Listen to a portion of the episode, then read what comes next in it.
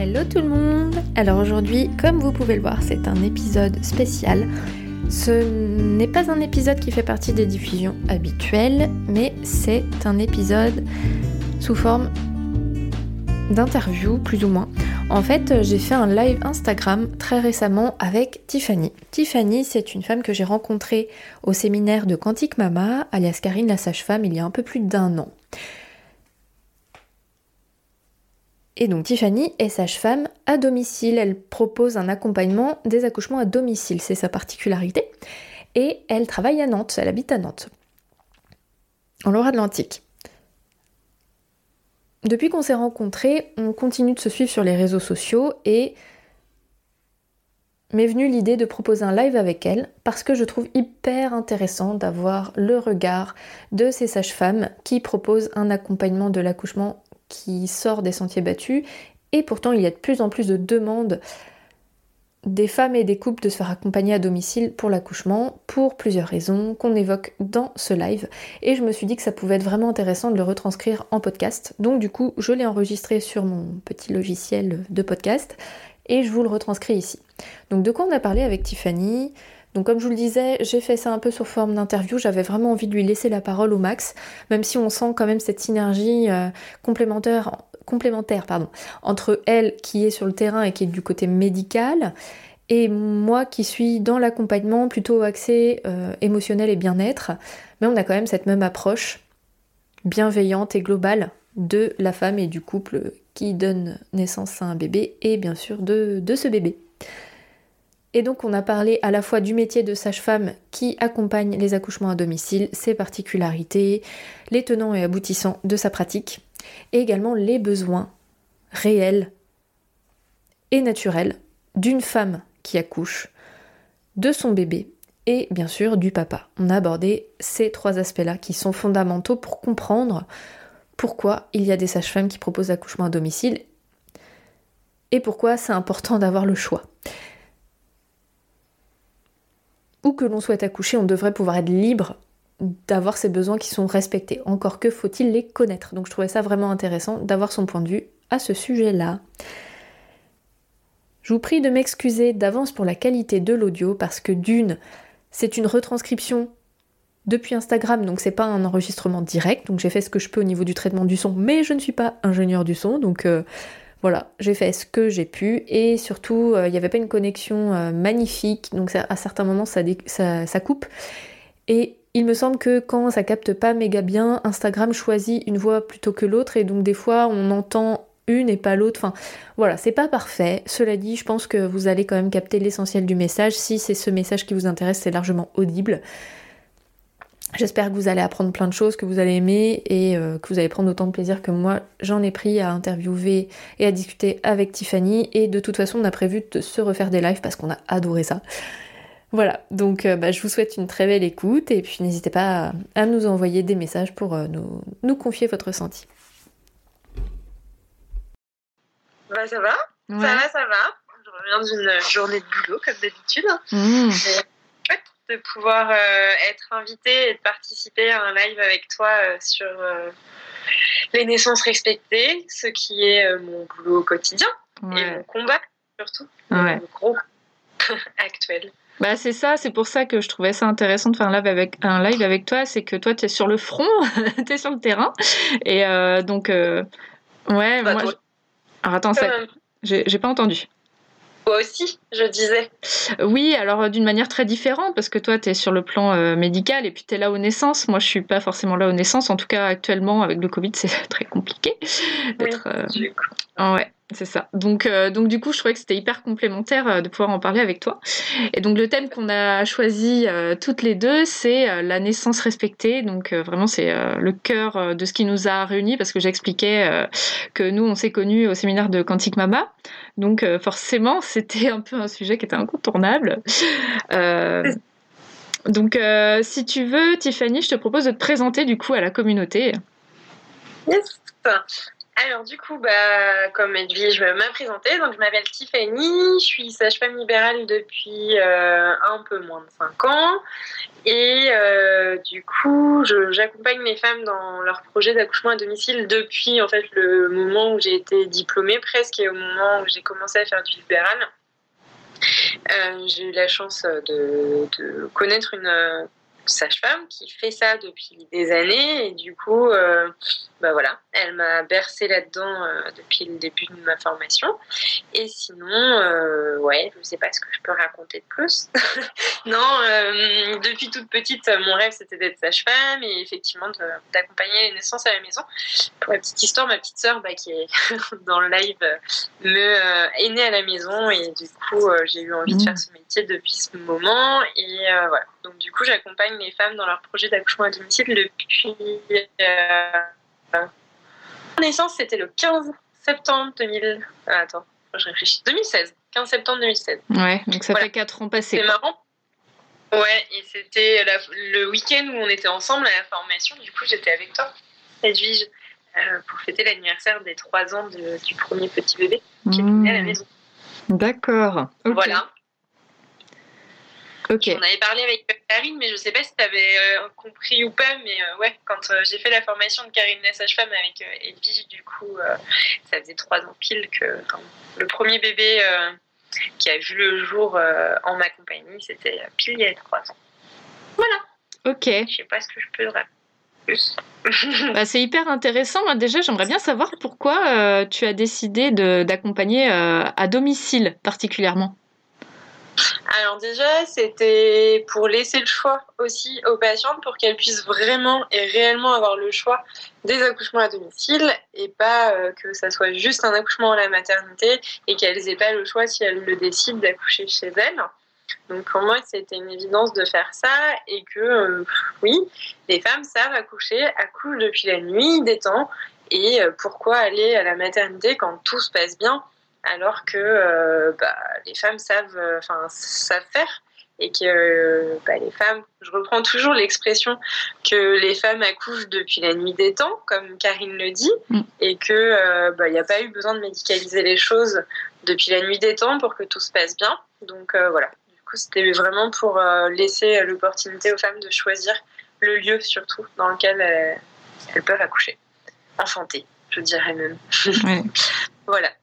Ouais, le choix du vocabulaire est important effectivement. Puis euh, j'ai fait pas mal de posts à ce sujet sur accoucher, enfanter, parce que le terme accoucher vient de, bah, de, de, se coucher en fait. Donc mmh. euh, ça en dit long en fait, sur la considération qu'on peut avoir des femmes qui donnent la vie, quoi. Donc euh, ouais, c'est intéressant. Ouais. Mmh. J'ai vu tous tes posts. Ah. mais ouais, c'est super intéressant, effectivement. Ouais, le... enfin, déjà, oui, on pourra en discuter un peu plus tard, mais oui, effectivement, le fait accoucher, la position, enfin, déjà, euh, et puis le mot accoucheur, ou sinon, quand on mm. dit un, médecin accoucheur, enfin, déjà, rien que ça, pour moi, c'est presque pas concevable parce que c'est pas le gynéco qui accouche et c'est pas la sage-femme qui accouche, encore une fois, c'est la femme qui accouche mais qui enfante effectivement son enfant. Mais, euh, voilà. Ouais, ça, ça a son importance. Ça, les, mots veulent dire beaucoup de choses.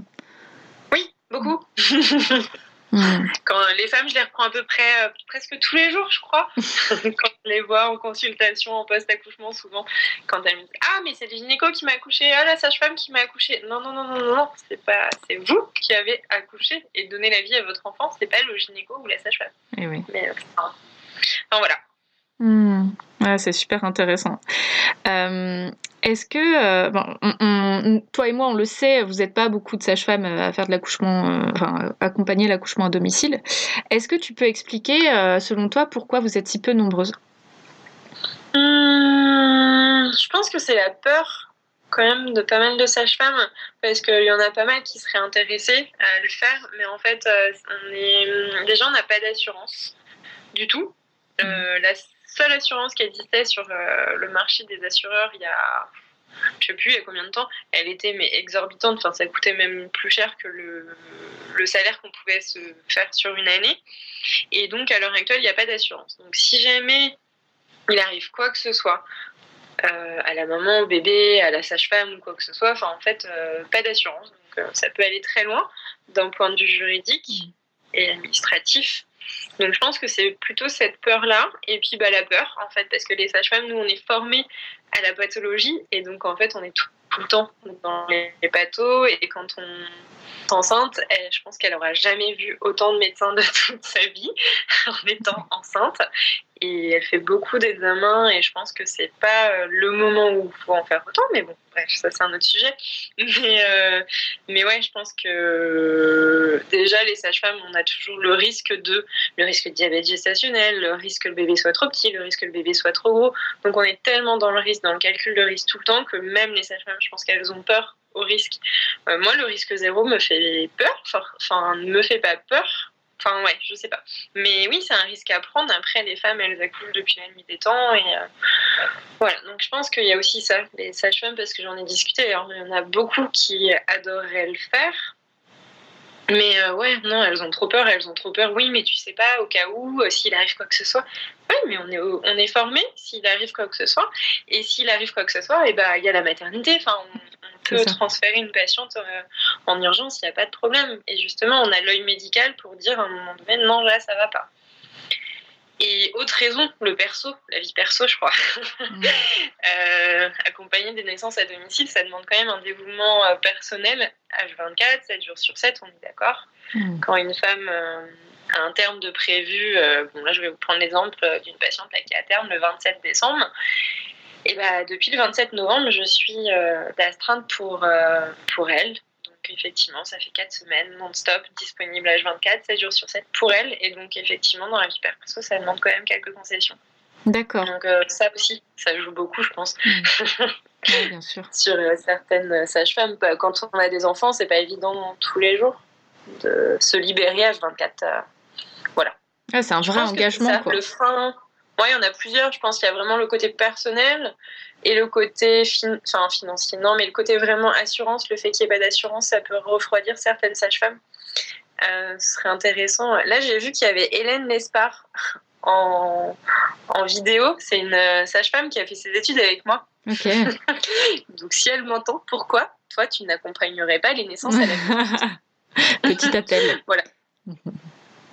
Mais euh, voilà ce que je peux te répondre. Ouais, donc euh, si on résume, c'est à la fois une question d'assurance, une question d'engagement euh, très très très important dans la vie perso. Euh, je je connais euh, pas d'autres euh, sages-femmes. Enfin, il y a Emmanuel qu'on avait vu euh, au séminaire, que je discute un petit peu avec elle, mais c'est vrai qu'on n'a jamais échangé sur tous ces engagements. Par contre, je connais deux sages-femmes à Redon qui font de l'accompagnement au plateau technique et elles, elles travaillent en binôme. En fait, elles ont trouvé ce fonctionnement, ce qui fait qu'elles sont une semaine en consulte et une semaine en astreinte ou accouchement. Et bon, ça reste quand même hyper fatigant. Je les vois régulièrement uh-huh. et elles sont souvent fatiguées, mais elles ont trouvé un un roulement comme ça qui peut-être peut permettre d'être euh, de souffler une semaine sur deux quoi. Je sais pas ce que tu en dis si tu connais ce fonctionnement Ben, en fait, du coup, effectivement, on avait réfléchi là-dessus. Euh, nous, on se débrouille avec ma collègue parce qu'on est deux à intervenir mmh. sur les naissances à domicile. Et en fait, on se débrouille pour être tout le temps deux parce que j'ai vécu quand même quelques grosses urgences. Mmh. Et le fait d'être deux, c'est quand même super chouette. Donc, euh, je pense que, ben, en fait, ce fonctionnement-là, c'est possible. Donc, on y a réfléchi avec deux autres sages-femmes de la région aussi qui accompagnent aussi les accouchements à domicile. Et on réfléchit comment, en fait, on pourrait s'organiser pour pouvoir faire des systèmes de garde, mais tout ensemble, en fait, sur tout, le 44, pour pouvoir vraiment euh, gérer ça. Mais on est quatre, ça ne suffit pas. Il faudrait mmh. qu'on puisse être 6, 8 pour vraiment que ça puisse avoir, euh, qu'ils puissent avoir un réel roulement, bah, comme dans une maison de naissance ou ce genre de d'organisme en fait. Mais, euh, mais là, à l'heure actuelle, on n'a toujours pas trouvé la petite clé, mais, mais effectivement, ce serait super du coup, mm. qu'on puisse euh, rouler comme ça avec euh, bah, les sages-femmes euh, du 44 pour que bah, y ait une sage-femme référente en fait pour une patiente et que du coup la seconde en fait soit pas d'astreinte tout le temps du coup. Oui, c'est ça. Mm. Que ce soit plus vivable. À l'heure actuelle, ouais, j'ai pas encore eu le temps vraiment. avec Sarah, on n'a pas vraiment eu le temps vraiment de mettre ça en place, mais c'est dans en projet. Hmm. Et euh, là, comme ça, tu dis qu'il faudrait à peu près 8 personnes, enfin 8 sages-femmes par département, enfin en tout cas sur le 44, mais bon, à l'échelle de la France, on en est hyper loin au niveau de, du nombre de sages-femmes. On est combien à faire des accouchements à domicile? Je crois qu'on est 80, 88. Ouais, moi j'avais entendu une soixantaine, donc tu vois, ouais, ouais. 60 et 80. Tu vois, mais je sais plus exactement, faudrait reprendre les chiffres de la PAD. Je les ai lus, hein, promis, mais je les ai pas en tête, mais ouais, je pense qu'on est 80, donc non, on n'est pas assez. Mais parce qu'il n'y a pas d'assurance, parce qu'il il y a plein de trucs, mais je pense qu'en fait, une fois qu'il y aura un système d'astreinte, enfin nous, dans notre département, enfin rien qu'entre nous, bah, ça sera super parce que en fait le but c'est d'être astreinte un mois tous les 3-4 mois quoi. Enfin là ce serait parfait. Mmh. ouais. Ou alors faut refuser des patientes du coup et puis il y a d'astreinte on se dit ok bon on accepte des patientes que tel mois et puis pas les autres. Mais enfin ça c'est pas juste et c'est pas gérable au quotidien. Oui ça pose un autre souci quoi de, de justice de justesse euh, pour euh, les femmes un petit souci là-dessus. Ouais c'est ça. Hmm. et euh, est-ce que tu sais pourquoi il n'y a pas d'assurance enfin attitrée et abordable surtout Hum, tu l'as lu ou pas le livre Accoucher et, et politique Accouchement et politique, euh, ça me parle. Alors, il, est sur ma wish, il est sur ma wish list. Tu sais, la liste de 100 livres là. Euh. Voilà. Non, je l'ai pas lu. Euh, donc la réponse, bah voilà, c'est politique, mm. c'est patriarcat, c'est les assurances. Bah, si on légalise entre guillemets en donnant des assurances aux sages-femmes, ça veut dire qu'on donne toute, euh, enfin comment dire, j'ai pas les mots, mais qu'on valide en fait l'accouchement à domicile. Donc à l'heure actuelle, je pense que c'est pas possible. Mm. Euh, mais euh, et puis ça coûterait trop cher parce qu'en fait c'est ouais non ça coûterait trop cher aussi aux assurances parce que c'est quand même la vie d'une maman, la vie d'un bébé, donc je sais pas. Il mm. faudrait, ce serait intéressant d'interviewer des assurances pour vraiment leur demander pourquoi il n'y a pas d'assurance pour les naissances à la maison. Mm. Comme, enfin, nous, on a des, des assurances hein, en tant que sage-femme, mais pas pour les naissances. Pas pour les naissances. Et ce qui est impressionnant, c'est quand même que les textes de loi, vraiment en fait ce qui est écrit dans la santé publique, c'est que les accouchements à domicile sont possibles par les sages-femmes, enfin pour les accompagnements par les sages-femmes, si et seulement si on a une assurance. Donc en fait, d'un point de vue légal, ce que je fais là, ce que je balance sur Insta, c'est pas légal. C'est mhm. pas légal parce que je n'ai pas d'assurance. Donc vu que je n'ai pas d'assurance, j'ai pas le droit d'accompagner des femmes dans leur projet d'accouchement à domicile. Mais il y a certains départements, notamment le nôtre, où les conseils de l'ordre des sages-femmes tolèrent. Donc du coup, ils ferment les yeux et puis ils disent ok, c'est bon quoi. Mais euh, il y a d'autres, enfin il y a des départements en France où c'est réellement la chasse à la sorcière quoi où euh, elles font ça, elles sont menacées d'être radiées du Conseil de l'ordre parce qu'elles font, elles accompagnent. Donc, euh, je crois mm. que c'est politique, réellement. La réponse, euh, ça va avec le patriarcat et ça voudrait dire que oui, on donne cette toute puissance à ces sages-femmes et que c'est pas possible. C'est pas possible parce que bah il faut accoucher à la maison, à la maternité, pardon. Oui, mm. à la maison. Mais ouais, je pense qu'il y a vraiment un enjeu politique là-dedans. Ok, donc euh, pour résumer, est-ce que tu fais, euh, es hors la, tu es une hors la loi Ouais, d'un point de vue euh, légal, législation, effectivement, je suis hors de la loi. mais j'assume et, et, je le crie haut et fort qu'il faut continuer à faire ce genre de choses et que c'est comme ça qu'en fait on arrivera à avoir des assurances aussi. Mais, mais oui, en fait, d'un point de vue légal, c'est pas, on n'a pas le droit d'accompagner les accouchements à domicile vu qu'on n'a pas d'assurance. Hmm. ouais, donc là, ça a été euh, prouver que les accouchements à domicile étaient tout aussi sécures qu'à la maternité, voire, voire plus finalement. Mais C'est pas légal, ok, bon, voilà, en 2020 on en est là, quoi, voilà. Hein. Bah, en fait, voilà, c'est que c'est pas légal parce qu'il n'y a pas d'assurance, et je pense que vu qu'en fait c'est pas légal et qu'il n'y a pas d'assurance, si jamais il arrive quoi que ce soit, c'est pour ça que ça refroidit certaines sages-femmes, je pense, c'est que s'il arrive quoi que ce soit, qu'on n'a pas d'assurance, en fait, on risque notre profession, je pense que s'il nous arrive quoi que ce soit, je m'en fiche de perdre ma profession, mais en fait, c'est vraiment la profession. Puis, bah, si on a une vie privée à côté, c'est forcément enfin, un mariage, euh, une vie de couple qui mm. s'effondre, parce que ça veut dire procès, ça veut dire de l'argent pour un avocat, une éventuelle euh, amende. Enfin, donc, du coup, effectivement, ça engendre quand même euh, réflexion. Mais moi, ça ne me pose pas de soucis actuellement. Ouais, donc en plus de t'engager euh, au service des, du, choix, finalement, tu t'engages aussi sur euh, plein d'autres plans, que ce soit juridique, familial. Euh, donc oui, on comprend qu'il y a si peu de sages-femmes en fait qui franchissent le pas parce que c'est dangereux finalement. c'est c'est un combat. En fait, quand tu t'engages là-dedans, c'est plus qu'une volonté de de faire voilà de faire ce en quoi tu crois. C'est vraiment un combat en fait contre un système. Donc tous les, tous les jours, je ne démonte pas hein, le, système de l'hôpital, loin de là, parce que je pense qu'on en a besoin et que les femmes qui accouchent là-bas, il faut une maternité parce que voilà, les femmes ont droit d'accoucher où elles le souhaitent, encore une fois. Mais effectivement, oui, ce que je démonte, c'est tout ce qui va autour. C'est que ça soit pas légalisé, alors que bah, les femmes, elles ont toujours accouché à la maison et tout s'est super bien passé.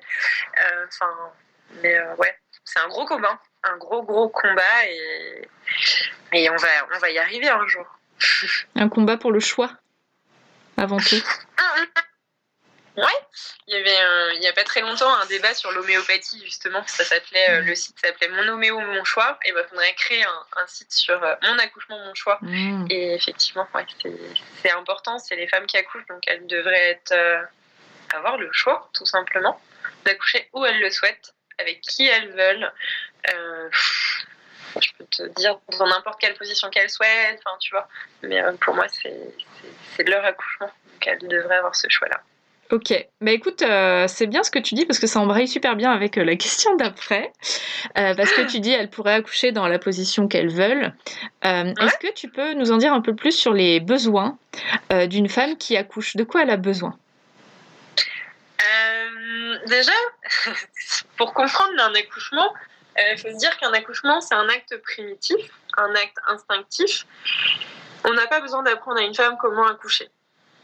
Et en fait, en parallèle, on peut euh, expliquer aussi qu'un... Ça me gratte la gorge, pardon.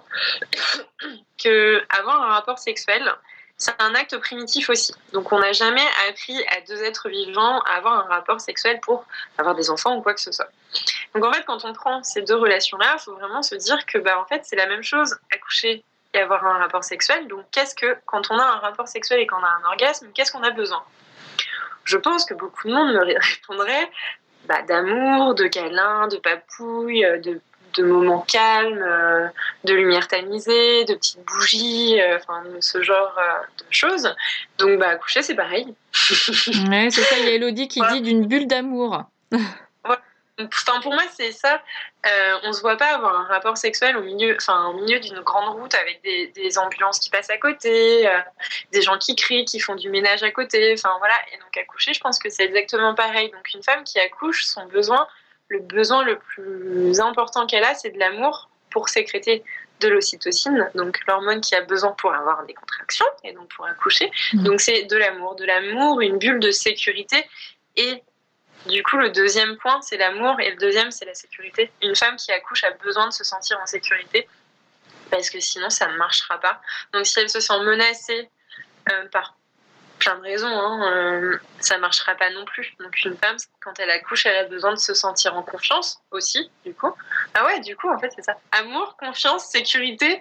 Euh, je crois que j'en aurais d'autres mots, mais euh, pour ce soir, je pense que je dirais qu'une femme qui accouche, c'est les besoins ultimes, c'est la confiance, l'amour et la sécurité. Ouais. C'est bien résumé, d'accord, super. le papa, le futur papa, de quoi lui il aurait besoin? Qu'on le brise là-dessus qu'on lui dit que sa femme, elle est capable d'accoucher, qu'elle est capable de mettre au monde son enfant, puisque en fait tous les deux ils ont été capables de le fabriquer sans l'aide d'une sage-femme, je pense, dans la plupart des cas, sauf éventuellement, enfin quand on est sur des fécondations in vitro dans un processus de PMA, mais globalement les parents ont été capables de fabriquer cet enfant seul. Donc du coup, ils vont, ils vont être capables de mettre au monde cet enfant tout seul aussi. Donc de vraiment que le papa soit briefé en disant que bah non, ce papa, il soutient sa femme et qu'en fait, euh, bah, lui, il lui apporte tout l'amour et toute la sécurité dont la femme a besoin et toute la confiance. Donc en fait, lui, c'est un peu le pilier, euh, le coach. Ce qu'on peut faire en tant que doula et en tant que sage-femme aussi. Mais, euh, mais c'est vrai que bah, forcément, quand les patientes vont à la maternité accoucher, elles n'ont pas ces coachs-là avec elles, la doula ou la sage-femme, surtout dans ces temps de Covid, encore plus. Mais, mais en fait, ouais, le papa, il faut qu'il soit briefé, qu'il soit briefé en se disant que bah, j'ai confiance en ma femme, donc si j'ai confiance en ma femme, elle va y arriver, et donc il faut que je lui dise qu'elle va y arriver, que je l'aime de tout mon cœur, que c'est la plus forte, qu'elle est plus belle, enfin, de l'amour, de l'amour, de l'amour encore une fois. Ah, puis c'est le mieux placé. En fait, la femme peut bien avoir une accompagnante, euh, la sage-femme de rêve. Euh, au quotidien, c'est bien lui qui partage euh, le, bah, les, rapports sexuels, hein, tu en parlais, c'est bien lui mm-hmm. qui, qui, est l'acteur de ça aussi. Donc il est acteur le jour J, toujours sur cette même sphère finalement. C'est ça, tout à fait.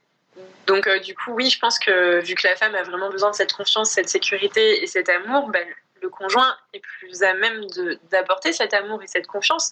Parce que, enfin, lui, s'il a confiance en sa femme, sa femme, elle va avoir confiance en elle. Donc, si elle a confiance en elle, elle va pouvoir mettre au monde son enfant dans, en sécurité. En sécurité, oui. Voilà. Ok. Et enfin, euh, troisième acteur de l'accouchement, c'est quoi les besoins du bébé quand il arrive au monde? Bah pareil De la confiance. Il faut lui faire confiance à cet enfant aussi, parce que lui, il sait faire. Il sait euh, naître euh, on le dit souvent avec ma collègue, les patientes qui, euh, qui accouchent à la maison, enfin, qui enfantent à la maison, c'est compliqué hein, pour moi le vocabulaire encore à tout modifier, mais on va y arriver. Mais donc la femme qui enfante souvent à la maison, en fait, ce qui arrive, c'est marrant parce qu'on le dit, le bébé il naît parce qu'il n'y a vraiment pas ce, ce, sentiment de ce bébé est sorti ou ce bébé on a été le chercher. Enfin, c'est vraiment ce bébé il naît quoi, il sort à l'aide des contractions du corps de sa mère, mais euh, enfin non, c'est ils naissent. Donc faut leur faire confiance à ces bébés. Donc euh, qu'est-ce que ce bébé a besoin? C'est ta question. À ce moment-là, de l'amour de ses parents et de la confiance encore une fois.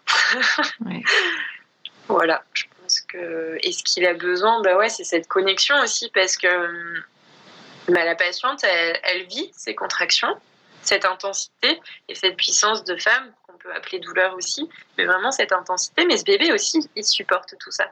Donc faut, il faut une connexion aussi avec cet enfant. Donc euh, la femme, il faut aussi qu'elle soit connectée à son enfant. Donc en besoin, c'est une question bizarre quand même, parce que je ne sais pas y répondre clairement, mais euh, je pense que le bébé a besoin de confiance mm. aussi, de sécurité, parce que du coup, ça va être la connexion qui va le rendre sécure. Il va se dire mes parents sont connectés à moi, ils me font confiance, donc du coup, je me sens en sécurité, donc tout se passe bien. Ouais, en fait, euh, tu y réponds très simplement parce que je pense que ses besoins sont très simples, en fait. c'est juste logique. C'est oui, c'est il a besoin de retrouver la continuité de ce qu'il a vécu avant, euh, le plus possible en tout cas. Voilà, pour pouvoir s'incarner euh, de la meilleure des manières. Hein.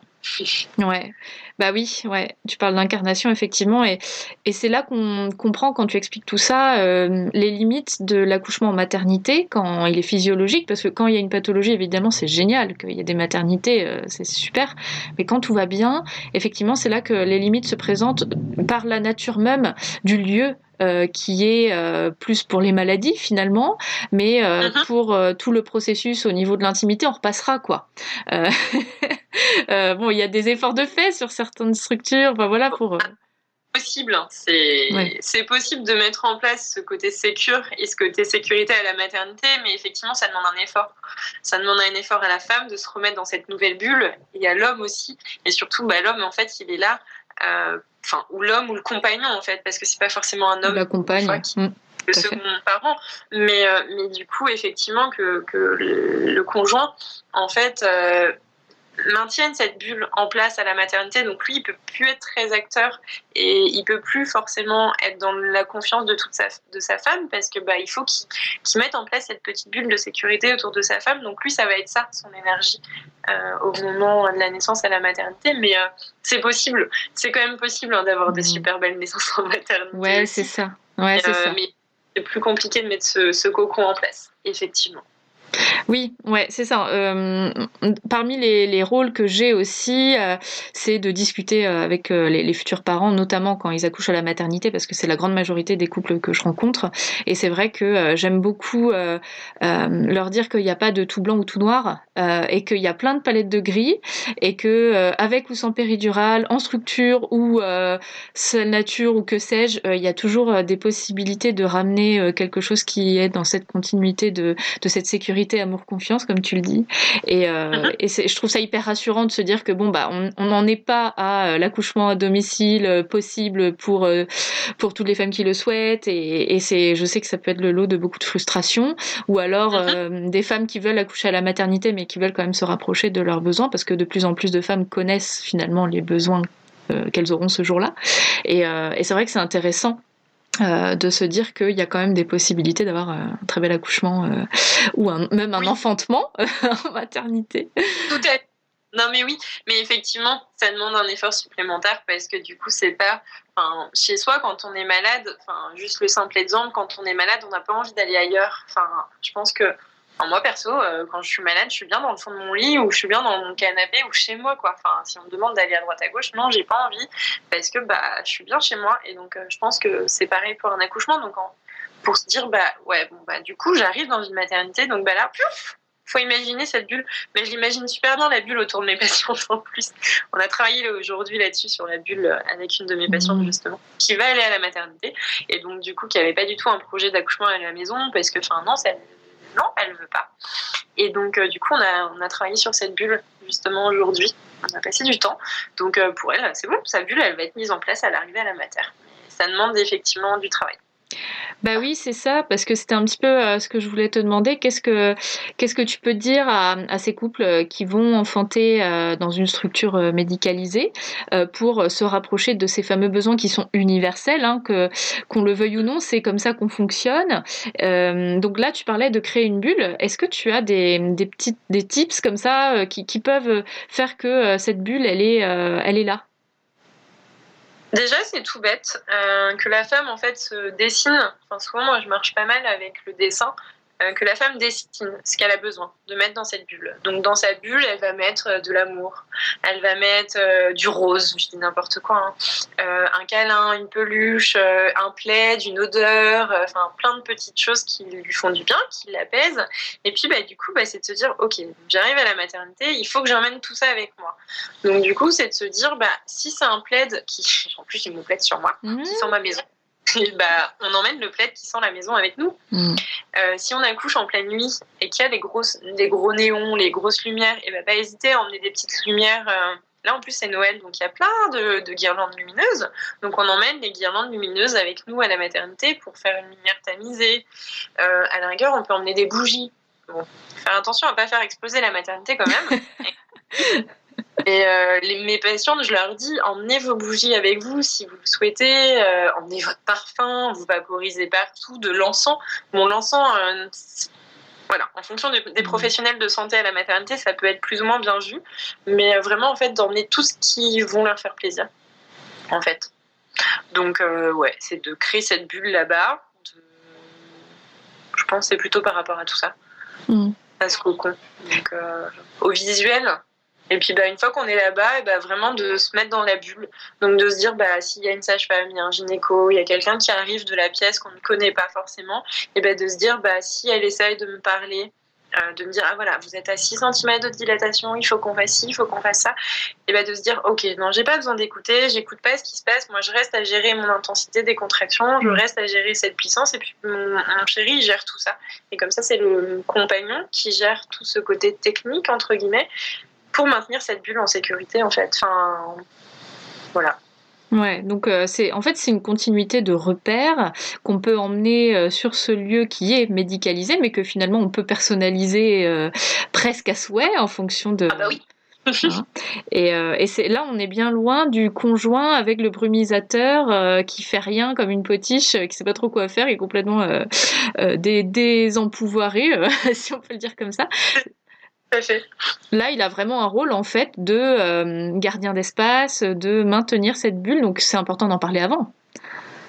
Ah oui, moi les papas, euh, quand ils viennent en cours de prépa, ils disent Ah, mais du coup, je vais apprendre à masser. Je vais apprendre à masser la femme. Non, mais en fait, tu sauras où faut masser le Je T'inquiète pas, mmh. mais en fait, je vais d'abord te briefer pour que tu maintiennes.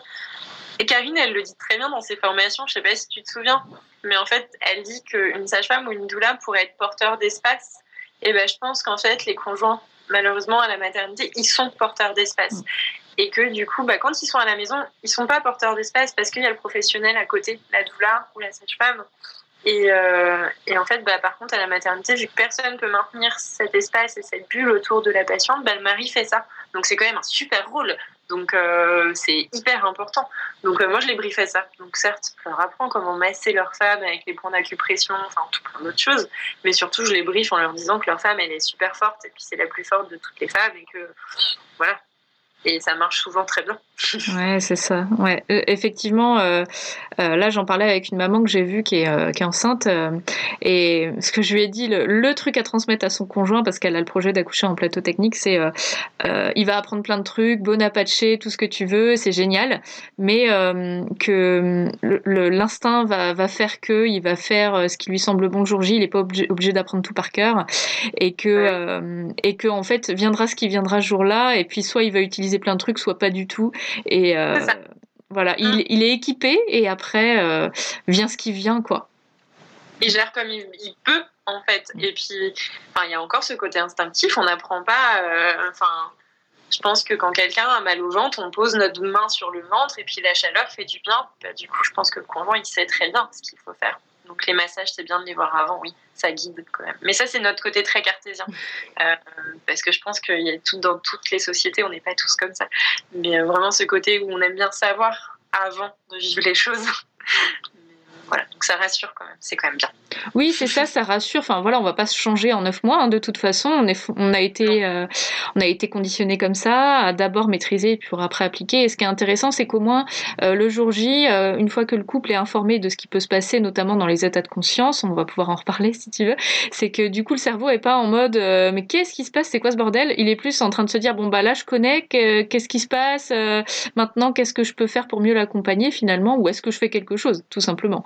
Et donc du coup, je trouvais intéressant d'aborder ces fameux états de conscience. Donc ça, c'est quelque chose qu'on a abordé dans le séminaire de Quantique Mama, euh, parce que je trouve que dans les préparations classiques euh, à l'accouchement, enfin en tout cas, moi j'ai trois enfants, les deux premières, j'ai fait des prépas classiques ou pas, et euh, on m'avait jamais dit que mon cerveau traversait des étapes. Mon corps, oui, mais le cerveau, je savais pas du tout. Quand même. et ouais. Et ouais. Eh oui. Moi, je te laisse euh, finir du coup si tu veux. Bah écoute, euh, toi tu le vois sur le terrain, donc je vais pas faire un cours théorique, mais euh, on peut dire que la femme finalement devient un animal. ouais. Bah c'est fou. j'ai encore l'image d'une de mes patientes qui a couché il y a pas très longtemps et j'ai vu que d'ailleurs il y avait le papa qui, regardait le, le, live tout à l'heure. Et donc je me souviens, enfin elle a vraiment accouché il y a très peu de temps là et vraiment ouais ce regard quand on l'a regardé de profil euh, ce regard animal et de se dire mais waouh quoi c'est une lionne. Et, en fait effectivement quand une femme accouche pour qu'elle puisse justement rentrer dans sa bulle et être à 100% dans cette bulle, il faut qu'elle retrouve cet instinct animal. Et donc, euh, bah, c'est de s'écouter. Et donc, euh, si c'est de faire des gros bruits, euh, des gros regards, des gros cris, bah, c'est qu'elle en a besoin. Et effectivement, oui, il se passe des choses quand on est en belle phase de travail, donc en phase active, où on est phase active, le côté très, très médical, du coup, très théorique. Hmm. La lionne. et du coup, du coup, donc, euh, quand on est vraiment en phase active, la femme, elle est euh, défragmentée. Ça, c'est Karine qui en parle souvent, cette défragmentation euh, de la femme, en fait, parce qu'il se passe tellement quelque chose de puissant en elle que, ouais, non, elle se reconnaît pas. Et des fois, c'est très dur à vivre. Enfin, après, en postpartum, des fois, on le voit, les femmes, elles se disent Ah, mais j'ai pas compris ce qui s'est passé, c'était violent, puissant. Mais waouh, quoi. Enfin, oui parce que euh, on a réussi en fait. Et là, euh, pour moi, quand les femmes elles sont dans cet état-là, oh, c'est génial. Hmm. c'est génial parce qu'elles sont vraiment dans leur côté instinct. Et donc c'est comme, euh, oui, comme avoir un orgasme. Bah, quand, enfin, j'espère que tous les gens qui nous regardent aujourd'hui ont l'occasion d'en avoir. Et donc du coup vraiment, tu te poses pas de questions. C'est comme ça, point. Et, et, ça se vit en fait. Et un accouchement, c'est pareil, ça se vit, ça se réfléchit pas. Et, euh, et franchement, enfin, ouais, le cerveau, il fait des, super choses, quoi. Ouais, mais je pense que ça demande à déconstruire euh, tout ce qu'on voit dans les films ah, ah. ou tout ce qu'on tout ce qu'on entend parce que euh, on est, enfin nous en tout cas on a la, je sais pas exactement quel âge tu as, mais on a une petite trentaine. Euh, Hein, une petite... Je vais avoir 38 ans la semaine prochaine. Ouais, voilà, donc c'est pour ça, je pense que tu es un peu plus jeune que moi. Euh, on, est, euh, on vient d'une génération euh, où la péridurale était vraiment la norme, et donc du coup on a un petit peu zappé toutes ces étapes comme, comme si c'était finalement arriéré, enfin en tout cas à l'époque de ma mère, je pense que pas prendre la péridurale c'était complètement perché, quoi, tu vois. Ouais, c'était presque inconcevable. Aujourd'hui, on en parle plus parce qu'on on a du recul en fait sur euh, euh, les effets que ça peut avoir finalement, puis le libre choix quoi qui revient. Euh, et, euh, et, ce qui est, ouais, je trouve ça vraiment intéressant de, de se dire que c'est une déconstruction de ce qu'on croit et aussi une déculpabilisation parce que moi je me souviens euh, d'une amie euh, qui m'avait dit non mais le jour de mon accouchement j'ai fait des bruits. Euh, alors elle me les a fait des trucs. là je, je pourrais même pas de les refaire tellement c'est, enfin vraiment comme une, une bête quoi. Et elle en avait honte. Et aujourd'hui bah je peux lui dire mais non mais c'est génial mais je trouve ça un peu triste qu'on lui ait pas dit avant, tu vois. Mais ça, effectivement, mais ça vient des professionnels aussi, malheureusement. Je suis sage-femme, mais, euh, mais franchement, enfin, moi, je me souviens, la première fois que j'ai vu une femme à quatre pattes dans une salle de naissance, pendant mes études, à quatre pattes, hurler en me regardant avec des gros yeux. Dire, mais tu veux pas la péri, t'es sûr, là, parce que t'as l'air d'avoir mal. Et en fait, mm. effectivement, le premier réflexe qu'on a dans ces moments-là, on a la péri pas loin, donc plutôt qu'elle soit dans cet état-là euh, complètement sidéré, enfin, on se dit, mais c'est pas possible, bah, tu la péri quand même, non, non, ça serait mieux. Mais non, alors que c'est tout à fait normal. Et effectivement, ça fait flipper. Enfin, oui, je me je m'imagine tellement. Euh, je me revois pendant ces gardes euh, quand j'étais sage-femme euh, étudiante et de, voir, les femmes hurler de douleur en me disant mais elles sont tarées, mais pourquoi elles ne demandent pas la péri Et en fait, mais maintenant quand je les vois ces femmes-là, mais parce qu'en fait, elles sont tellement dans un état de conscience, euh, comme tu disais, altéré, qu'elles n'ont même pas cette conscience que euh, ça va pas. C'est normal, en fait, de gérer ça comme ça. Enfin, on ne demanderait jamais à une lionne euh, Tu veux la péri, toi? Ben non. Il n'y a pas de péri chez les lionnes. Bah, c'est pareil. ouais, Ouais, en fait, avant, quand tu étais étudiante, finalement, tu parlais avec ton cerveau rationnel, ton néocortex, quand tu voyais ça. Et donc, ah, tu, tu comprenais pas ce, ce, ce chantement euh, au niveau du cerveau, quoi. Ah mais non, mais enfin, elles, elles, font flipper, enfin, elles font flipper ces femmes qui sont réellement dans, dans leur côté très instinct, très, enfin vraiment le côté très instinctif, donc qui, sont vraiment dans leur cerveau primitif, donc qui sont en train de vivre leur naissance, l'enfantement. Elles elles peuvent faire flipper parce que, enfin, des fois elles agrippent. J'ai vu des mamans agripper euh, les, les cuisses des papas. Bah, si d'ailleurs euh, le papa qui était toujours là tout à l'heure, bah, je pense qu'il s'en souvient aussi parce que je pense qu'il aurait eu bien besoin d'une séance d'ostéopathie. Euh, le jour après la naissance, parce qu'elles ont une force en plus, enfin décuplée, une force surhumaine, je dirais même, parce que ouais, elles sont quand même très puissantes quand on est justement dans cette euh, altération de la conscience.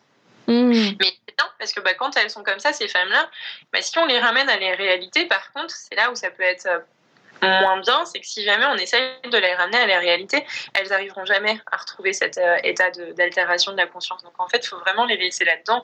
Et puis, bah, si on flippe de l'avoir crié, bon, bah, on se met des bouchons d'oreille et puis on s'en va. Mais, euh, mais c'est ça, en fait, il faut vraiment la laisser là-dedans, vraiment le plus possible. Hmm. Ouais, moi ce que je dis euh, aux, couples que je rencontre, c'est si elle vous insulte, c'est une super nouvelle. Ça veut dire que ah bah ouais, c'est qu'elle s'autorise à aller dans ces états de conscience. Elle se sent tellement en confiance avec vous qu'elle elle n'est pas en train de se dire ah mais je vais le vexer. Elle est juste, euh, elle est, elle est en fait en train d'accoucher, c'est tout quoi. Ouais. Non, c'est ouais, c'est beau parce que enfin moi aussi je leur dis ça, je dis que des fois j'ai l'impression d'être une sage-femme horrible parce qu'en fait la patiente qui va me dire elle hurle, elle est pas bien, elle a envie de vomir, elle, a envie de pousser, elle, elle, crie dans tous les sens. Ah mais moi je suis trop contente, je suis contente parce que je me dis mais c'est cool, ça avance bien quoi. Mm. Et ouais, bon ouais, elle est en train de, de, de se défragmenter, mais mais c'est ça qui est merveilleux, c'est que du coup euh, ça avance bien et c'est que ce bébé il va pas tarder à arriver, donc effectivement comme tu dis, si elle insulte son mari. Mais c'est cool. Ouais. Désolée, compagnon là, qui, qui, qui, regarde la vidéo.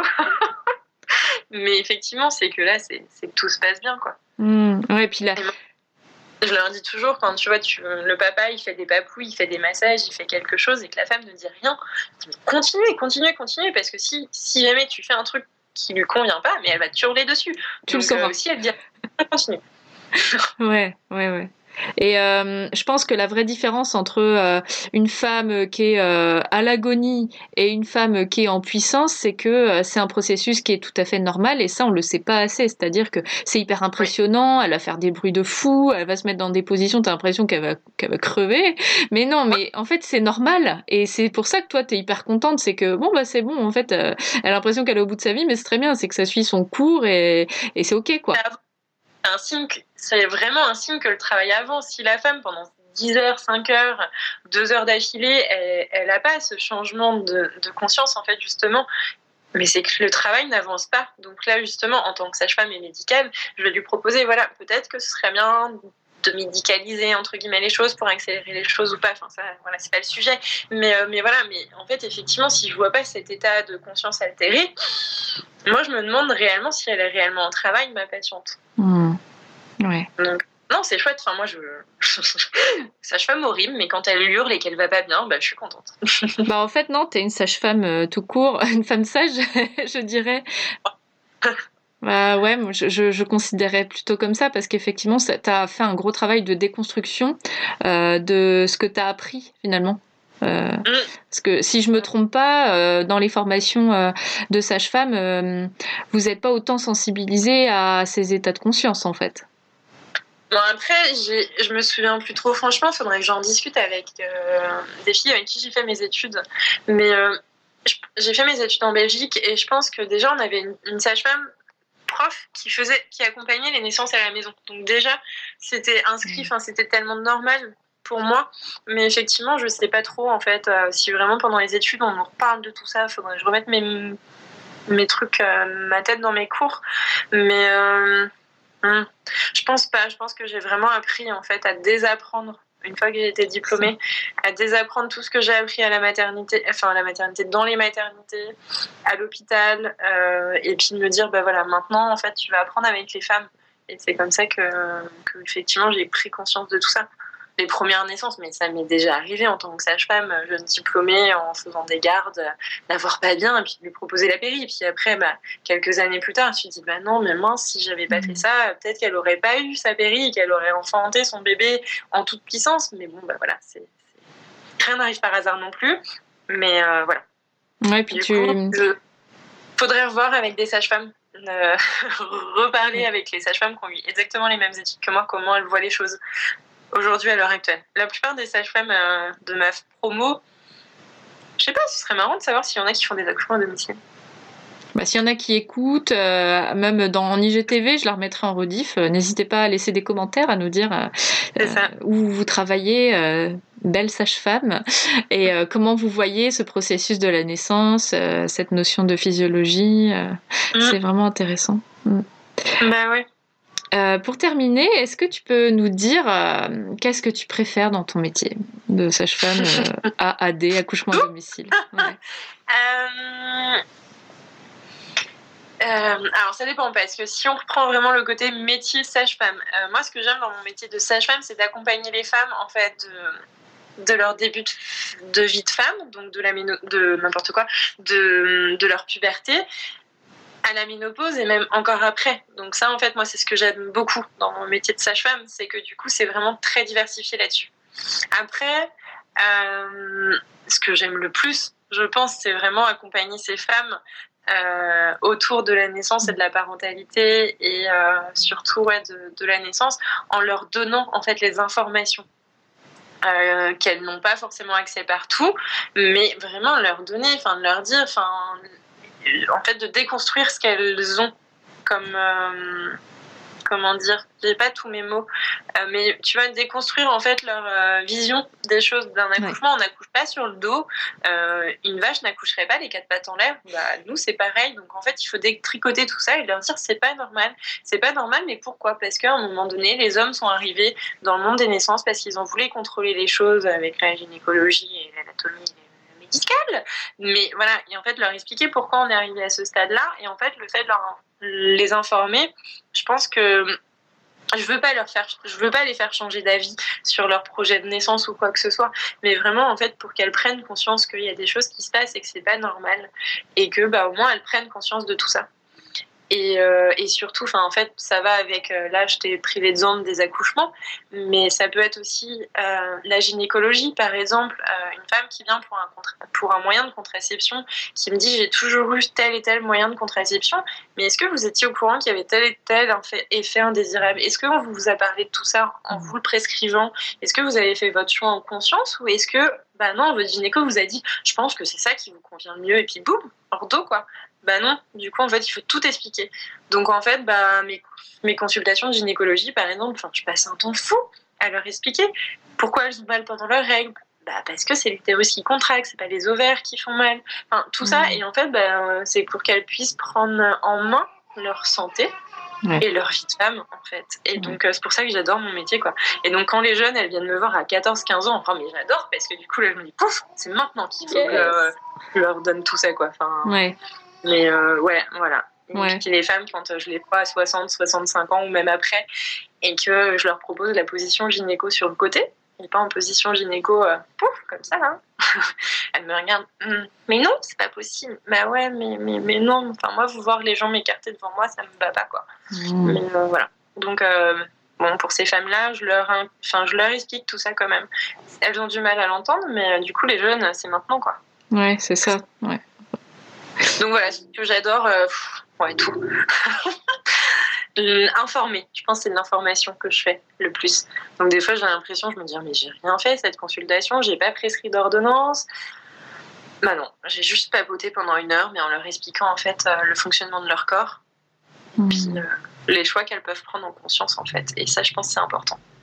Ouais, là, tout ce que tu es en train de dire, déjà, ça rappelle que la sage-femme, elle n'est pas là juste pour accompagner l'accouchement, elle est là pour euh, plein de trucs, en fait, euh, et on s'en euh, on, le sait pas forcément. Donc, déjà, c'est important de rappeler que la sage-femme, elle est là pour toute la physiologie de la vie intime de la femme, dès la puberté et même jusqu'après la ménopause. Donc, hyper intéressant. Hein et donc, euh, ouais, je pense que ce qui nous relie, toi et moi, c'est cette volonté de ramener de la conscience dans le vécu. Donc, toi, c'est sur uh-huh. ce plan euh, bah, médical et tout ce qui va autour, bien sûr. Euh, et, puis, et puis, moi, c'est plus l'aspect émotionnel, mais en fait, ça se rejoint quelque part. C'est-à-dire que je pense que dans tes accompagnements, tu ramènes aussi une place pour l'émotionnel, le ressenti, quoi. Tout à fait. Mais je pense qu'au fond, je dois pas être réellement sage-femme. je dois avoir une vieille âme de douleur, tu vois. Mmh. mais, euh, mais effectivement, ouais, du coup, euh, c'est vraiment. Enfin, le ressenti, c'est le plus important. Enfin, ouais, que oui, non, elles doivent prendre conscience de tout ça, ces femmes. Et en fait, euh, rien que le fait de mettre un spéculum dans le vagin d'une femme, c'est pas à nous de le faire, c'est aux femmes de le faire. C'est leur corps. Et donc, en fait, pour qu'elles reprennent conscience que leur corps leur appartiennent et c'est à elles de faire les choix pour elles. Et donc pour l'accouchement c'est pareil. Euh, là j'ai enfin je peux te reprendre un exemple. J'ai une femme qui va avoir une, une, patiente qui va avoir une césarienne la semaine prochaine. D'accord. C'est et euh, voilà pour plein de raisons. Et euh, je lui ai dit mais elle adore la sophrologie donc on fait beaucoup de séances de sophro et je lui ai dit mais pourquoi tu ne demanderais pas à ta césarienne d'avoir une nuit fait du bien au moment de la naissance? C'est tout un accouchement enfin certes enfin, ça reste une naissance, quoi. Donc, euh, euh, mets la, musique que tu veux, et les gynécos, ils vont pas vouloir.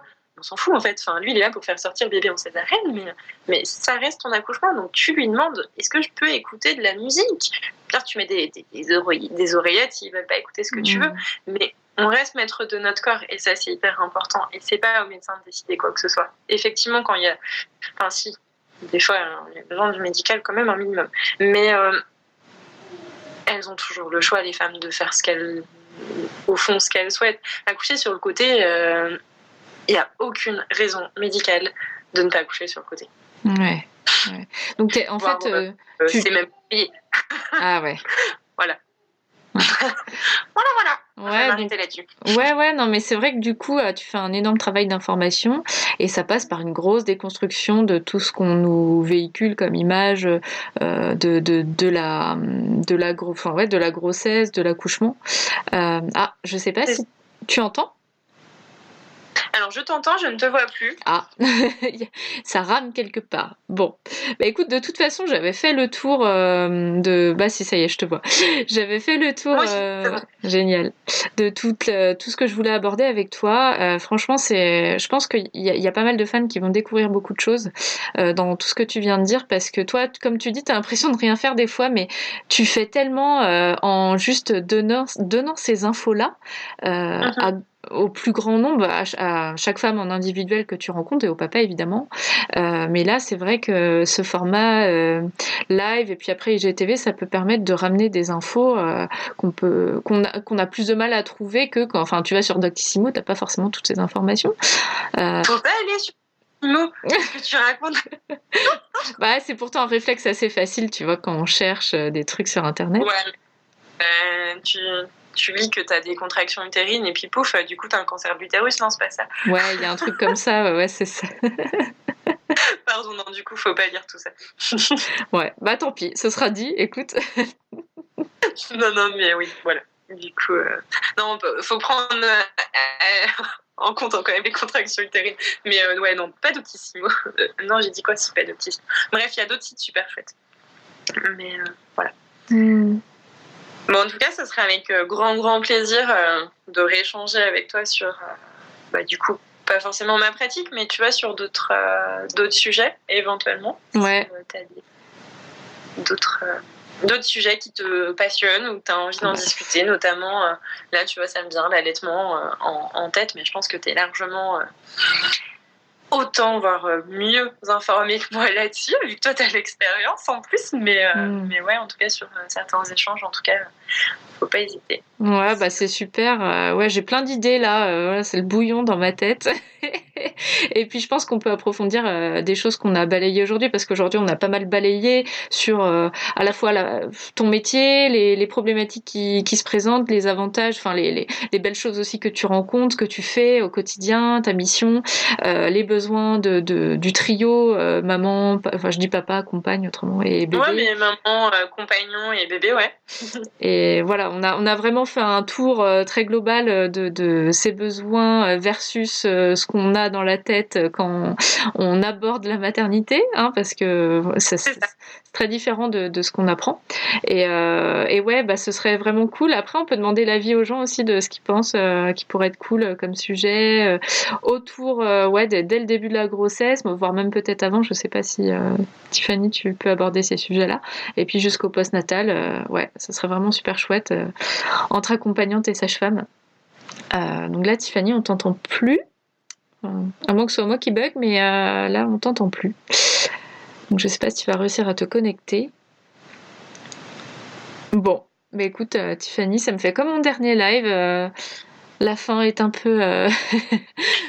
ah, si, ça y est, je t'entends. J'étais en train de me demander, tu m'entendais plus du coup Non, je t'entendais plus.